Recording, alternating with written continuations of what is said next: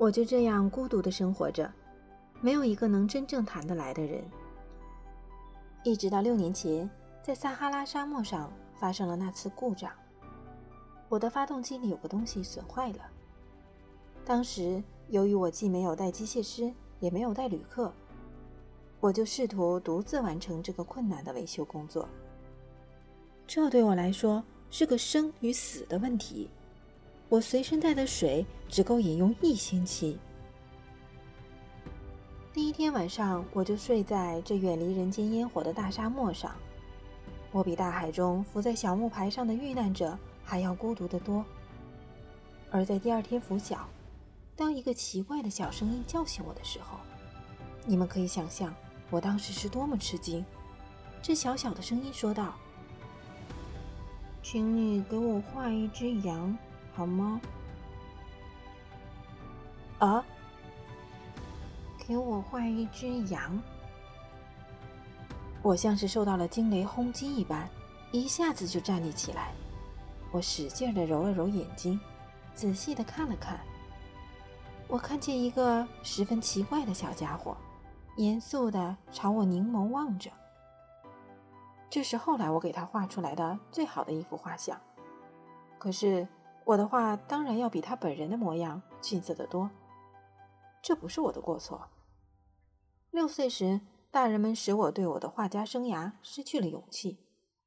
除了画过开着肚皮和闭着肚皮的蟒蛇，后来再没有学过画。我惊奇地睁大着眼睛看着这突然出现的小家伙。你们不要忘记，我当时处在远离人烟千里之外的地方。而这个小家伙给我的印象是，他既不像迷了路的样子，也没有半点疲乏、饥渴、惧怕的神情。他丝毫不像一个迷失在旷无人烟的大沙漠中的孩子。当我在惊讶之中终于又能说出话来的时候，对他说道：“哎，你在这儿干什么？”可是他却不慌不忙的。好像有一件重要的事情一般，对我重复的说道：“请给我画一只羊。”当一种神秘的东西把你镇住的时候，你是不敢不听从它的支配的。在这旷无人烟的沙漠上，面临死亡的危险的情况下，尽管这样的举动使我感到十分荒诞，我还是掏出了一张纸和一支钢笔。这时我却又记起，我只学过地理、历史、算术和语法，就有点不大高兴的对小家伙说：“我不会画画。”他回答我说：“没有关系，给我画一只羊吧。”因为我从来没有画过羊，我就给他重画我所仅仅会画的那两幅画中的那幅闭着肚皮的巨蟒。不，不，我不要蟒蛇，它肚子里还有一头大象。我听了他的话，简直目瞪口呆。他接着说：“巨蟒这东西太危险，大象又太占地方。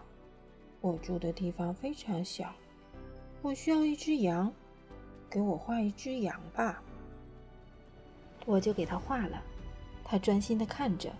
随后又说：“我不要，这只羊已经病得很重了，给我重新画一只。”我又画了起来。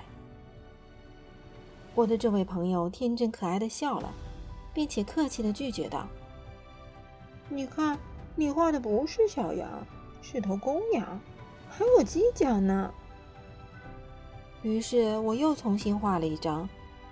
这幅画同前面几幅一样，又被拒绝了。这一只太老了，我想要一只能活得长的羊。我不耐烦了，因为我急于要检修发动机，于是就草草画了这张，并且匆匆地对他说道：“这是一只箱子，你要的羊就在里面。”这时，我十分惊奇地看到我的这位小评判员喜笑颜开。他说：“这正是我想要的。你说这只羊需要很多草吗？为什么问这个呢？因为我那里的地方非常小。我给你画的是一只很小的小羊，地方小也够喂养它的。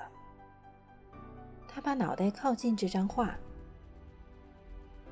并不像你说的那么小。瞧，他睡着了。